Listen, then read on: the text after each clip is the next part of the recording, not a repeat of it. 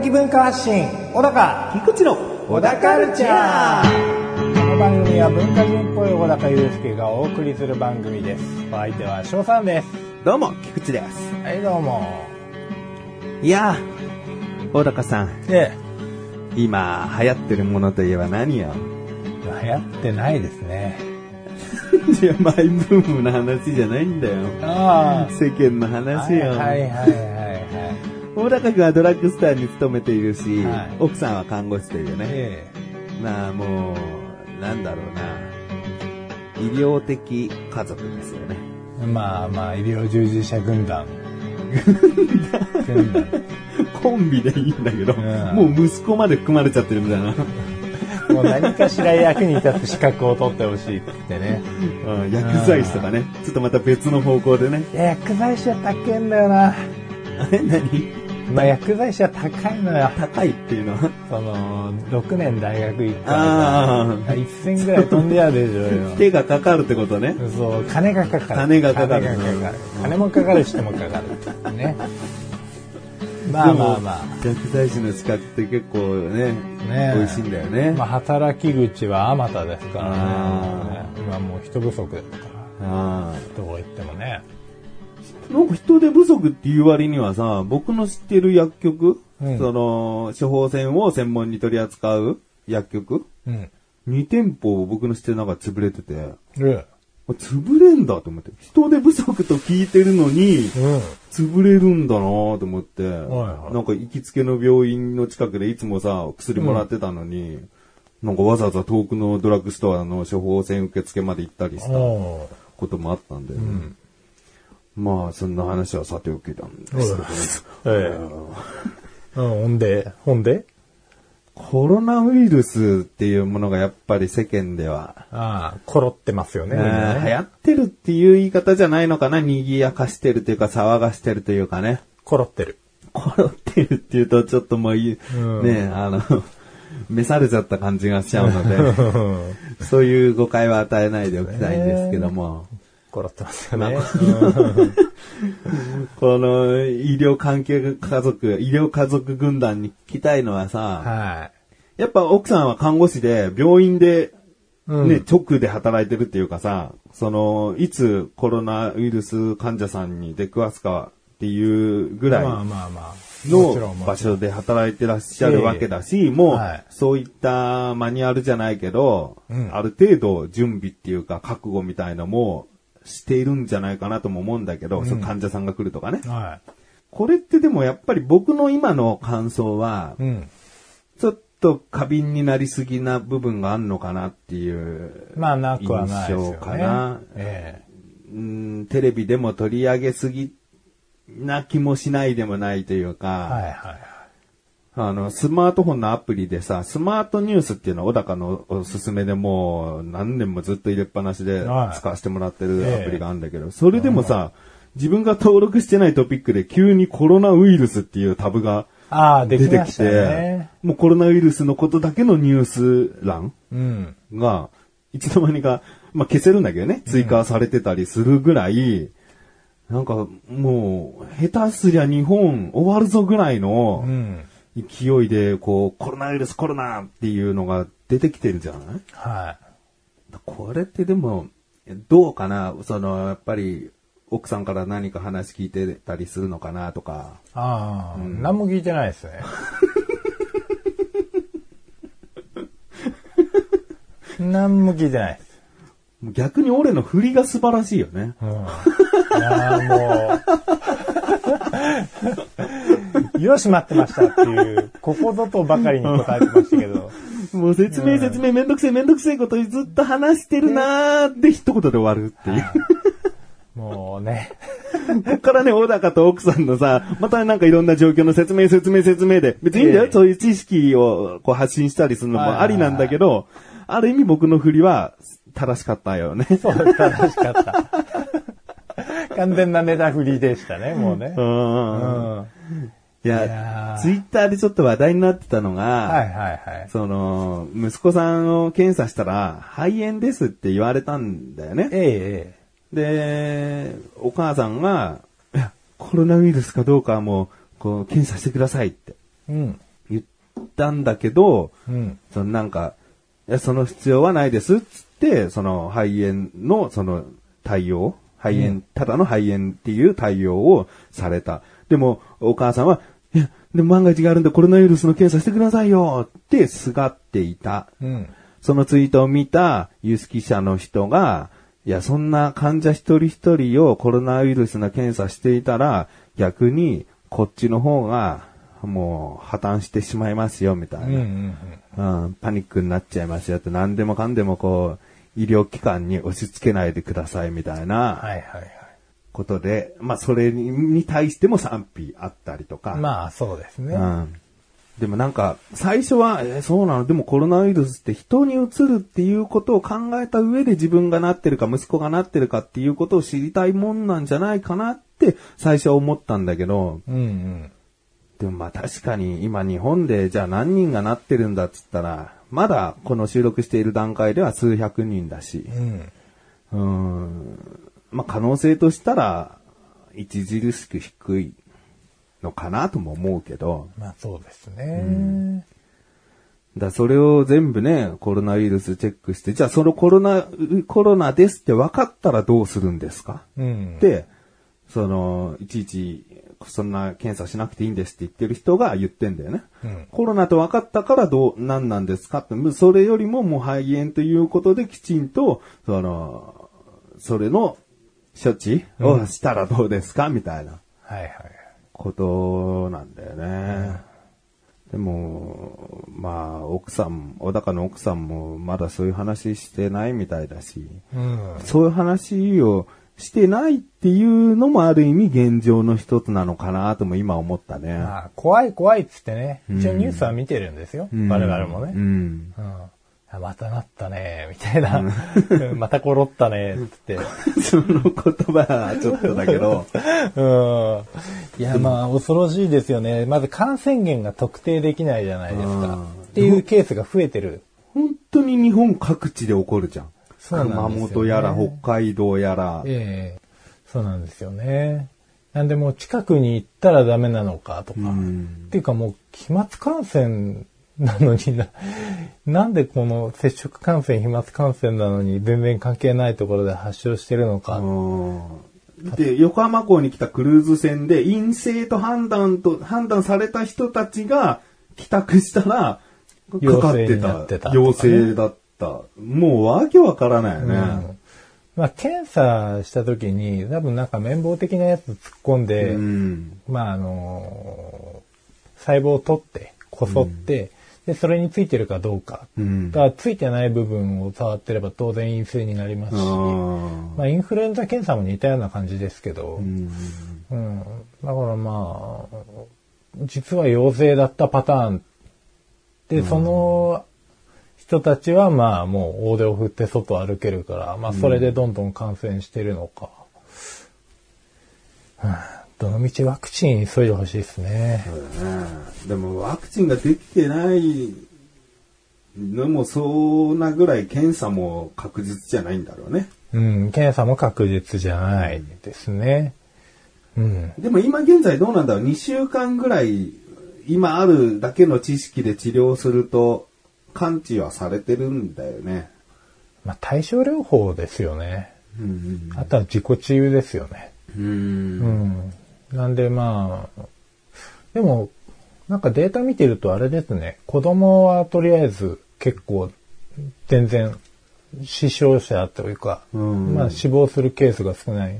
むしろ高齢の人が多いみたいな。うんまあ、それも賛否あったな。高齢者は普通の肺炎でももしかしたら亡くなってるかもしれないだろうみたいなね。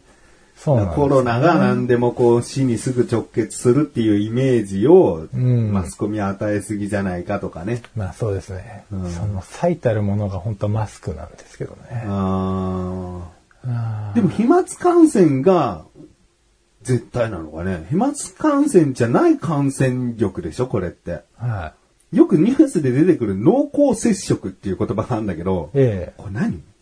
何？夜夜の営みみたいな行為のこと言ってんのかなとか思っちゃうんだよね。一番濃厚ですよね。濃厚接触って何？まあでもあれですよね。いろんなね、夜の営みの仕方もありますからね。まあまあ、まあ、いろんなのあるけど、普通の営みで十分じゃない？まあまあまあ、そうです。放置プレイとか。放置プレイは感染しないな。でもそれ濃厚接触じゃねえだろ。まあ濃厚接触ではないですけど、まあ、その人たち的には濃厚かもしれない。ニュースで、ニュースで、あそうなんですね。じゃあその人たちのためを思って、ここは濃厚接触と言っておきましょう。のわけねえんだよ。まあでも感染しないしね。あそれで濃厚だと感じることができるんだったらこんなにお得なことはないですよ。あ。お得なことはないじゃないんだよ。今乗ると思ったか？いやー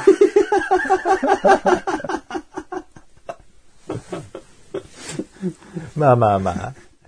あの、でもマスクの話に戻りますけうど、ん本当ね、まあ、過剰すぎるって話が、反応が過剰すぎるって話がありましたけど、んもううちのお店もすごくて、もう連日、あの、マスクのお客さんがやっぱ入り口のところに並ぶんですよ。朝。うん。朝並んじゃうんです。で、うちは結構入荷も確かにするんですけど、うん。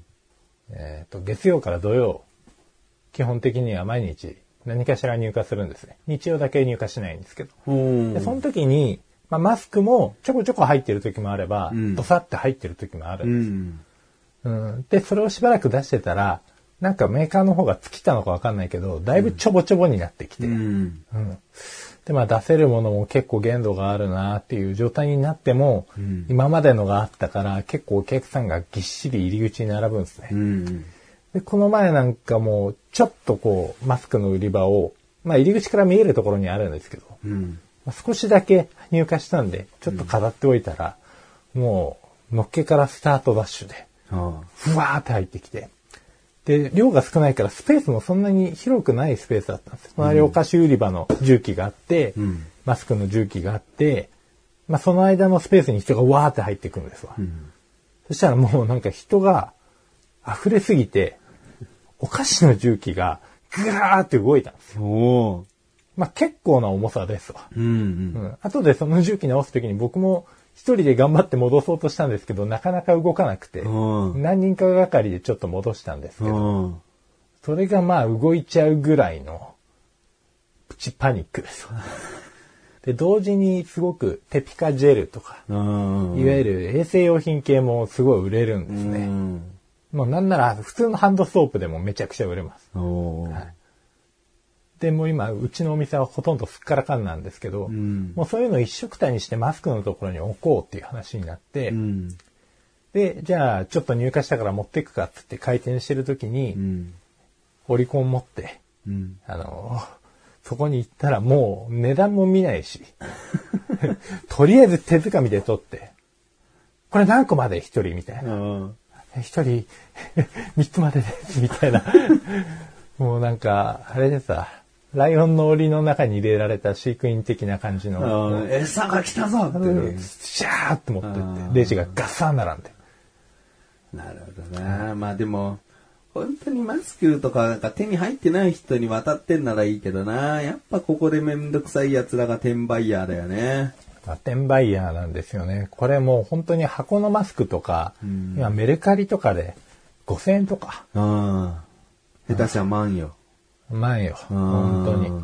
あでもお金ある人は買うだろうな。あ買いますよ。うんねで、結局転売ヤーは儲かるんだよ。転売ヤーから買わないことが一番の防御策だ、防御策なんだけど、やっぱりお金がね、もう有り余ってる人は世の中にいくらでもいるから、うんいくら出してもやっぱ健康を買いたいって人は絶対いるだろうからそうねで。すね。買う人が出てくんだよな。そうなんですよ。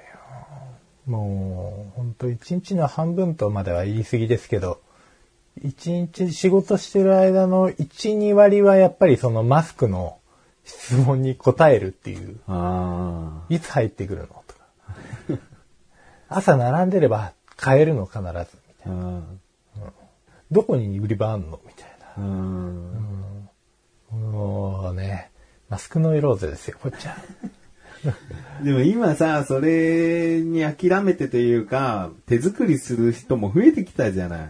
まあ、中国の方なんか結構たくましいニュースありますけどね。なんか柑橘類の皮を、あの、果肉をくり抜いて、みみかんみたいなやつ、皮みたいなやつを、マスク代わりにつけてる人がいて、これは、呼吸が、呼吸がちょっとしにくそうだけどね。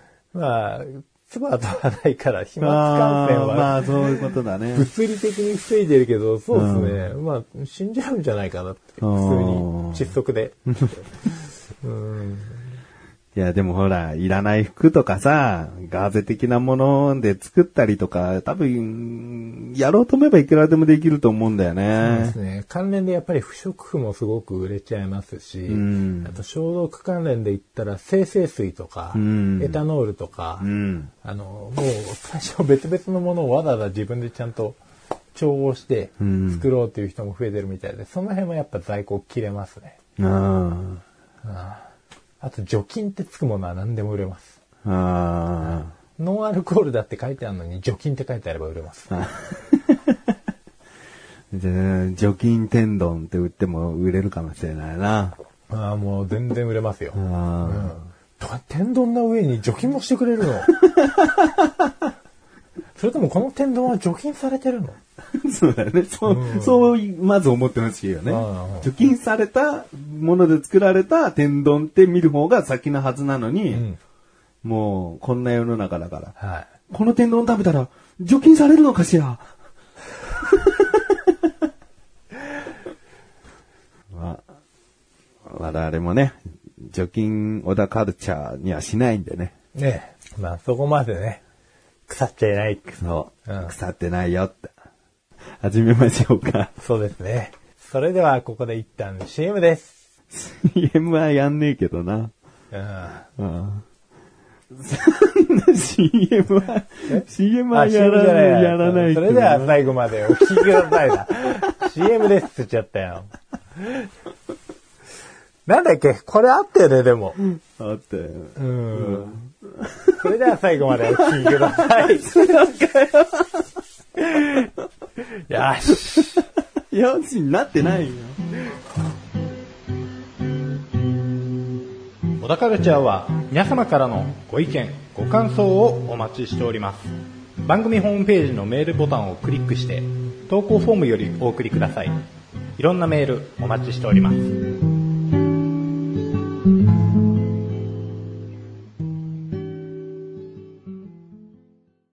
小高には言ってなかったんだけど、はい。ジャパンポッドキャストアワーズ2019というものがありまして、はいはいはで、こちらはですね、まあ、ざっと概要を申し上げますと、い。うん。今絶対に聞くべきポッドキャストを見つけようということでですね、ほ企画制作が日本放送、うんラジオ局で有名な日本放送というところがですね、我々のようなネットで音声を配信している番組、まあネットラジオとかそういういろんな言い方ありますけれども、うんまあポッドキャストという言い方もしますよね。い。うん。そういった音声番組の、まあ面白い番組を選ぼうよという大会があったんですね。ほで、2019とは言っていますが、えー発表されたのが12月の暮れで、う。うん。で先行締め切りがうん1月の31日だったかな、もう年明けてね、2020年の。そこから2月17日とかに、うんえーまずノミネート作品20作品パッと出ました。はいはいはい。うんで、まずこのジャパンポッドキャストアワーズ、オダカルチャーを僕は自薦しました。お。もう一つやってるコンビニ侍も実践しました。おこのノミネート作品20作品に選ばれませんでした。なるほど。そして、惜しかった。この20作品以外にですね、はいそれでもその20作品までに、えー悩むこととなった、さらに下60作品あったんですよ。はいはその60作品も、こんな番組でさーって、バーって出ました。うんそれにも選ばれませんでした。んでしょうね。でですね、じゃあ一体、いはいくつのエントリー対象作品があったのかというと、821おだったんですね。でそのうちの80作品がある意味選ばれたことになるわけなんですけど、はいはいはいまあ要は10%うん。の番組が、こう、ノミネートされたり、最後の60作品に残っていたよっていうものに選ばれてたんですけれども、まあ我々は何にもかからずでした。あでですね、はい。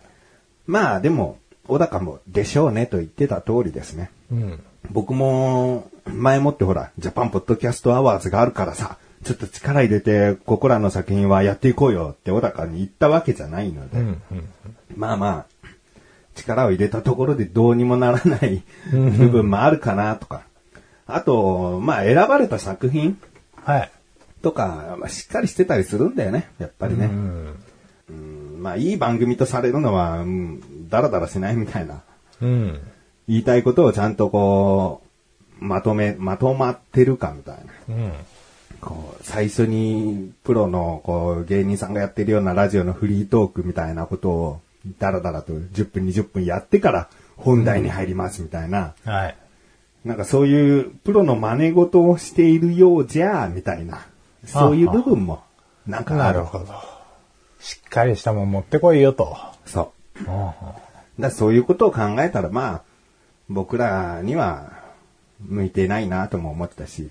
まあ、のっけから結構クライマックスまで我々ね、うんこう、フリートーク。だらーっとしてるしね。まあまあまあまあ。まあ。だまあまあいいんですけど。じゃあどういう作品が選ばれたのかつって20作品バーっと見てたんですね。はい、はい。で、全部は聞けてないんですけど、うん。でもね、まあ、ここで負け犬の遠吠えじゃないですけど、はい。ちょっとなんか鼻で笑っちゃうことがあって、お笑っちゃいましょうよ。だからもうちょっと我々どうせ落ちたし、ええこのね、ニッポン放送がやってるとはいえよ。はい。このジャパンポッドキャストアワーズにこびる必要はない。はいでしょ？そうですね。この、ここのサイトに認められなきゃ今後番組が配信できませんってわけでもないし。何にも得はないんですよ。今後こびたらじゃあ、2020年のポッドキャストアワーズにはいい評価になるかなとか、そんなのも嫌じゃん。はい。だから、あえてね、鼻で笑っていきたいところがあるんですよ、と。うんうん。えー選ばれたノミネート作品20作品にはですね、え多分一人の方が、この番組はこういう番組です。こういうのが魅力的なんですよ、とか、とても聞き心地がいいですよ、とか、そういう、まあ、うん何行何行ぐらいかな。だいたい7、8行ぐらいで、え。うん。その番組を紹介してるんですけど、はい。まあ、わかりづらい。何の番組なのって。一回ちょっとさ、わかりやすいキャッチフレーズつけろよって思うよね。あ、そんなにわかりづらいんですか？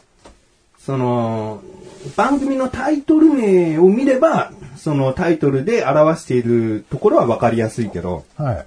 じゃあその番組を紹介している文章はどうなのかっていうね、そのジャパンポッドキャストアワーズ側の紹介文ね。はいはい。これがさ、何がわかりづらいって、いわゆる意識高い系の起業家が使いそうな横文字だらけっていう。おまあ、出てきている横文字、ちょっと例を挙げますんで、はいはいこれ何の意味か小高か当ててください。はい。セレンディピティ。はい。わかる？セレンディピティ。うん、カタカナですよ、全部。セレンディピティ。もうこれ、さらーっと出てくるから。なんとかなんとかでセレンディピティ。いや、うーん。なんでしょうね。野菜？美味しい？野菜？野菜？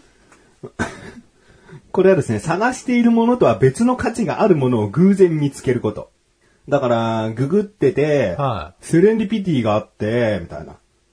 お雑誌見てたら、うんまあ、自分の知りたい情報の他にも、セレンディピティがおあるじゃないですか、みたいな。なるほどね。知るかうるせえ。他にネイバーフッド。ほう。ネイバーフッドね。うんほうほうほうあの、あれね。野菜かな？安い、安い一本。420円。海外のだからね。うん品種改良とかすごいしてるからね。全然違う。ネイバーフッド。近所、近隣、自宅周辺。じゃあもうそう言えや。近隣のでいいじゃん。なんで？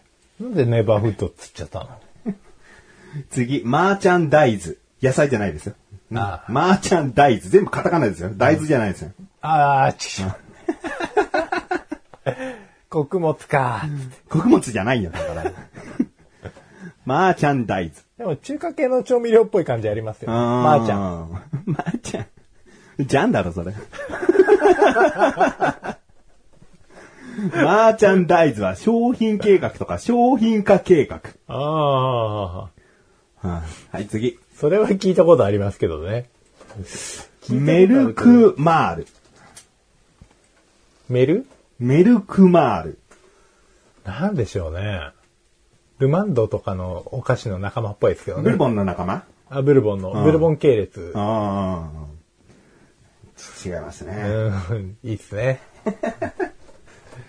えービジネスの中では、新章を確認するための目印。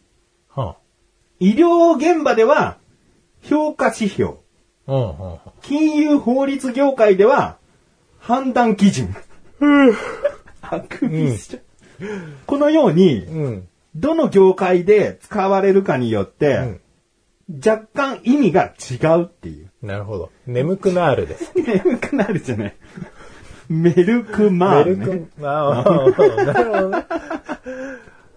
ああ、うん我々の中では眠くなるための指標かもしれないけど、ね眠くなる。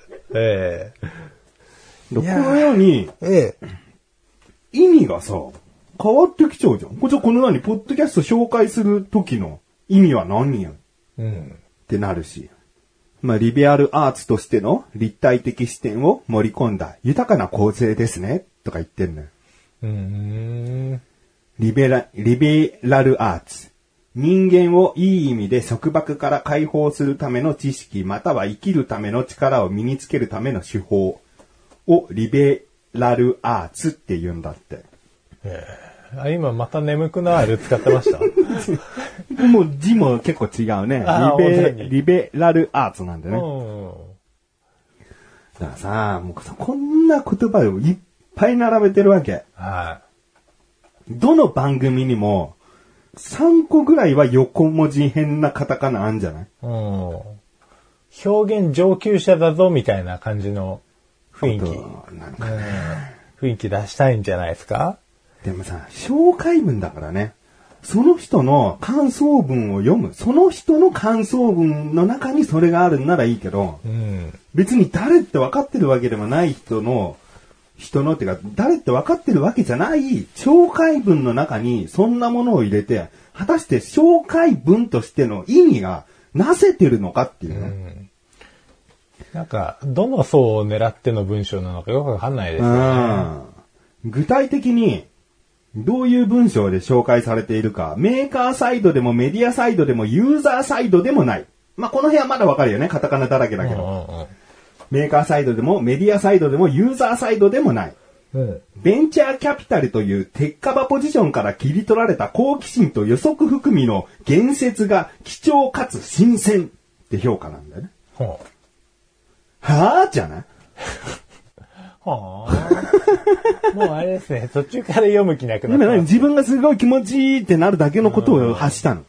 ベンチャーキャピタルという鉄火場ポジションから切り取られた好奇心と予測含みの言説が貴重かつ新鮮。まあ、この文章思いついた時に、おー、来たーこれって、やってたんじゃないですか？オナニー感がすごいななんかさ、紹介されてる番組も不憫っていうか、うん。ちょっと聞く気はなくなりますよね。小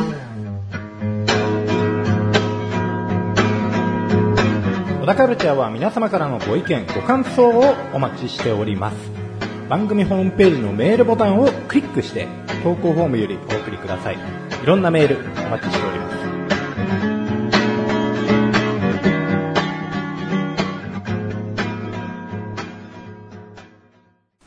まあ、ちなみにベンチャーキャピタルっていうのはハイリターンを狙ったアグレッシブな投資を行う投資会社のことです。うん。これ2019年から始まったやつなんですか？そうです。あ去年の年末に初めてうん。行われたものなんで、あー結構、ポッドキャスト業界というか、そういうところでは賛否ですね。はいはいはこんなものに参加するかよっていう人もいれば、い。うんうん。いいチャンスだとかはい。いう人もいるし。なるほどね。まあ面白いとは思いますけど、うん。いやー、この評価を下すような感じであれば別にもう今後やらなくていいんじゃないかっていう。うん。まあ結構あげたんで、ちょっと他にも読ませてください。はテックやビズに変調しがちな極東のナラティブとは一線を画し、人文的観点からグローバルパーソンとしての覚醒を促してくれる。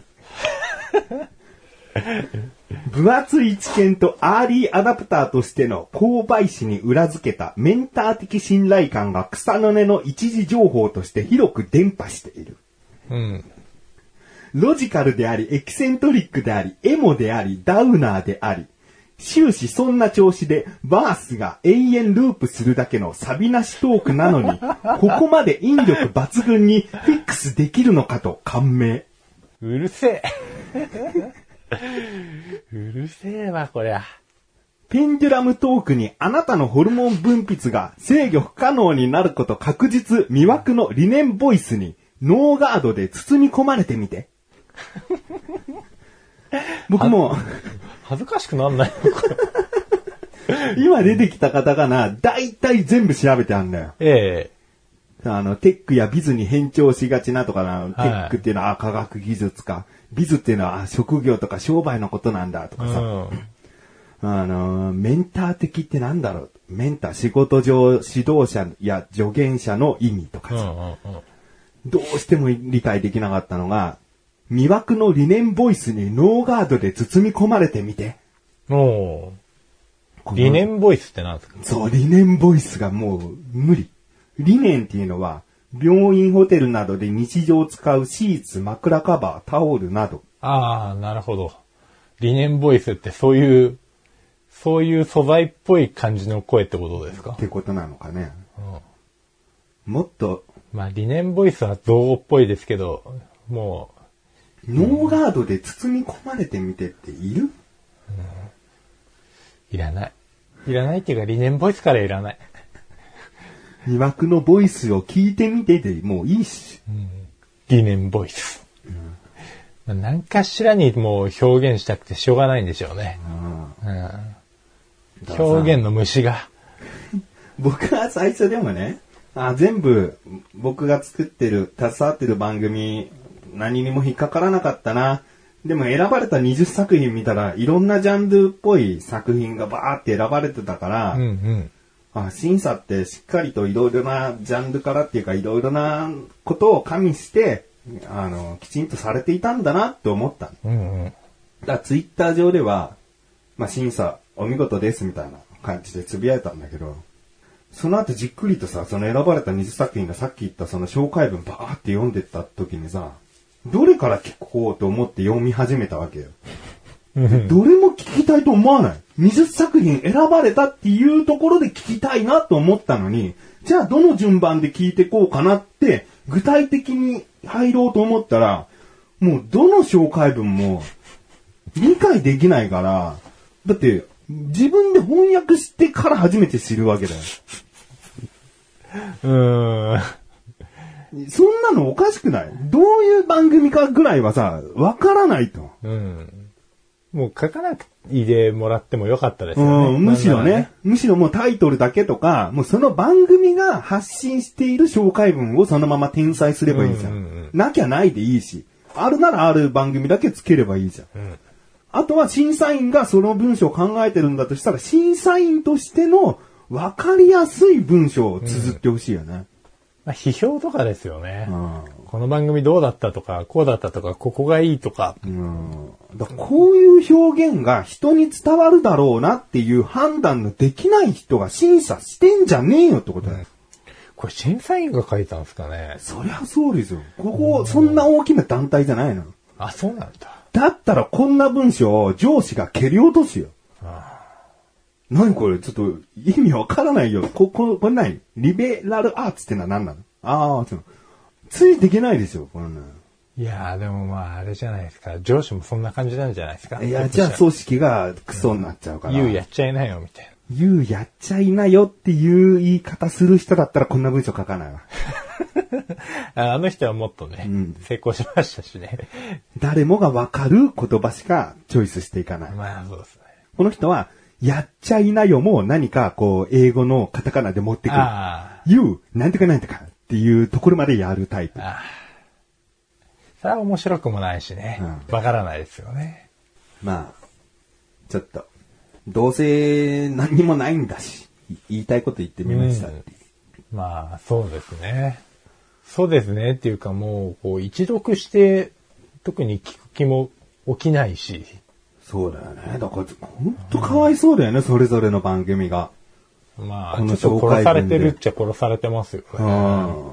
で、ポッドキャスト界を盛り上げたいっつってこのアワードができたはずなのにさ、うん僕みたいにもういいやって聞かないからね。一応先行されてるやつは聞いたんですかでも。この20作品 ?20 作品の中のどれかは聞いてるけど、うん。だからこのような紹介文だから、あ全部はちょっと聞かないな。あ。ああ。うん。ね選んでる作品が本当にいいものだったらね、もったいないですよね。本当にそう。もっとシンプルでいいと思う。二人トーク、二人の会話っていうことすらもさ、うん。バディートークって使うんだよ。はいわう。まあわかるけど、これぐらいなら一瞬で、あ、二人組トークだなってわかるけど、はい。別に二人トークでよくない？うん。文字数もそう変わんないし。まあ、こういう表現者の方たちのアワードだったんだな、という僕の感想ですと。強いて言うなら、こういうのに触発されて、うん。この企画自体は面白いと。うん。企画自体は僕はね、参加したい人は参加すればいいと思ったし、参加しない人はしなきゃいいなとは思ったけどね。別の人がもうちょっと違った形でやってくれたらね、うん。そっちはまた興味をありますけどね。また同じような批評だったら嫌ですけどね。うんうん。この文章に触発されましたみたいな。いや、もそうだね。だ結局、表現者が評価しないと表現してるものは、う、うん。M1 が漫才師が評価してるようにさ、うん。ちょっとこれめちゃめちゃ叩いてくれる人がいるといいですね。めちゃめちゃパブリック。パブリック。よし、使ってみよう、これ。うん、パブリックにね、めちゃめちゃパブリックな場所で、パブリックな場所でね、ロジカルにね、そう、ロジカルにこう、うん、ムカつくわ。なんかツイッターとかでもどこでもいいから、バーって書いて、うん。で、あ、だったら俺がやろうっていう人を募った方が、でもバックに日本放送がついてるからね。日本放送なんぼのもんじゃでしょうよ、つって。ねうん。だってこの、この程度かいっていうのは結構誰しもが思うんじゃないですか？うん。みんなで叩けば怖くない？まあ、あの少なからず誰かしら共感してくださる方はね、いるんですよ。うん。結構批判する人もいたから。ああ。うんこの紹介文に対しても。うん紹介文とかも含めてね、うんいろいろな部分で。これ僕実践したって言いましたけど、多選されても、こう落ちた人、落ちた人も全部とあるページに載っけられちゃうんですよ。番組も。だから、自分は参加しない、参加しないイコール協力しないっていうスタンスの人も、こう、リスナーの人が、でもこの番組面白いじゃんってこっそり実践しちゃうと、今回ノミネートには選ばれなかった番組たちの中に、番組名が載っちゃう。だから何も知らない人は、あなんだよ、結局番組参加してんじゃねえかよって思われちゃうたりもするし、はいはいでいろんなやり方に不平不満が出てる。もちろんいいこともいっぱいあったりするからね。うん。うん。まあ、ダメですって僕は言い切らないけど。うんただ僕が一番嫌だったのはこの紹介文が特に個人的には嫌だったから、うん。うん取り上げてみましたけど。うまい言葉が見つからないのは、やっぱり僕が横文字を知らないだけなのかもしれないな。この紹介文を書いた人からしたら一言で、なんとかなんとかないみたいな感じですね。つって終われるんだろうな。実に、あ出てこない。出てこないんだよ。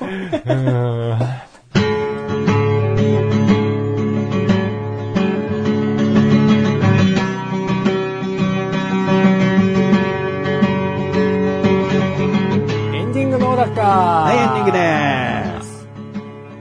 まあ、選ばれたら選ばれたでね、はいこんなことを僕は言わなかったかもしれないな。でも、忘れちゃいけないのはな、我々の番組もまあまあ意味わからない番組名だよっていうところだよそうねですね。小田カルチャー？何このカタカナの言葉ちょっとググってみよう。え、ないじゃん。小田カルチャー、スペース意味。ないじゃん。何小田カルチャー？って。えオタクカルチャーの略？え？ってことをさせてる可能性はあるわけですよ。なるほどですね。この番組は、小高祐介の文化を発信する番組です。ね。小高、文化、文化、カルチャー。小田カルチャーです。造語です。申し訳ない。申し訳ない。わかりづらい言葉使って申し訳ない。申し訳ない。でも僕はね、この番組のそのフレーズとして絶対に抜けさせていないのは、小高的文化発信ってちゃんとこう最初に言ってるところね、はい。いきなり小田カルチャーって始まってない。うん。この日本語的に言うとみたいな、うん。この番組をざっくりと瞬間的に言うと、小高的文化発信っていうのをきちんと説明として入れてるから、このフレーズが頭に来てるわけでなるほどですすね。まあ最初からもう小田カルチャーだけ言ってたらちょっと頭がおかしい感じおに。かしいな。なんで小田カルチャー？まあ、気づいて、察してっていうね、ところもありますけど。ああまあいいじゃん。我々は一言だけだし。はい。その後難しい言葉使ってないし。そうですね。まあいつかやりたいですけどね。難しい言葉のみで収録。地獄だ。本当だよ。でもさ、少し前までロジカルだなんだってさ、えパブリックなとかさ、使ってなかったじゃん。えはい。使ってなかったし、意味も理解できなかったのに、今そこそこ理解できるようにもなってきてんじゃん。だ仮にだけど、今後なんかこういうなんかベンチャーキャピタルとかアーリーアダプターとか、10年後に理解してたら我々の負けだね。先言ってたかもしれないですね。さすが日本放送。日本も日本もあ、さ。日本。日本放送。うんいやー、そっか。まあ、先駆けだったのかな。かもしれないね。ところだけフォローしておきましょうか。でも今バーカと思いますけどね。小田カルチャーは月に2回の水曜日更新です。それではまた次回、さようならさようなら。普通に受ける。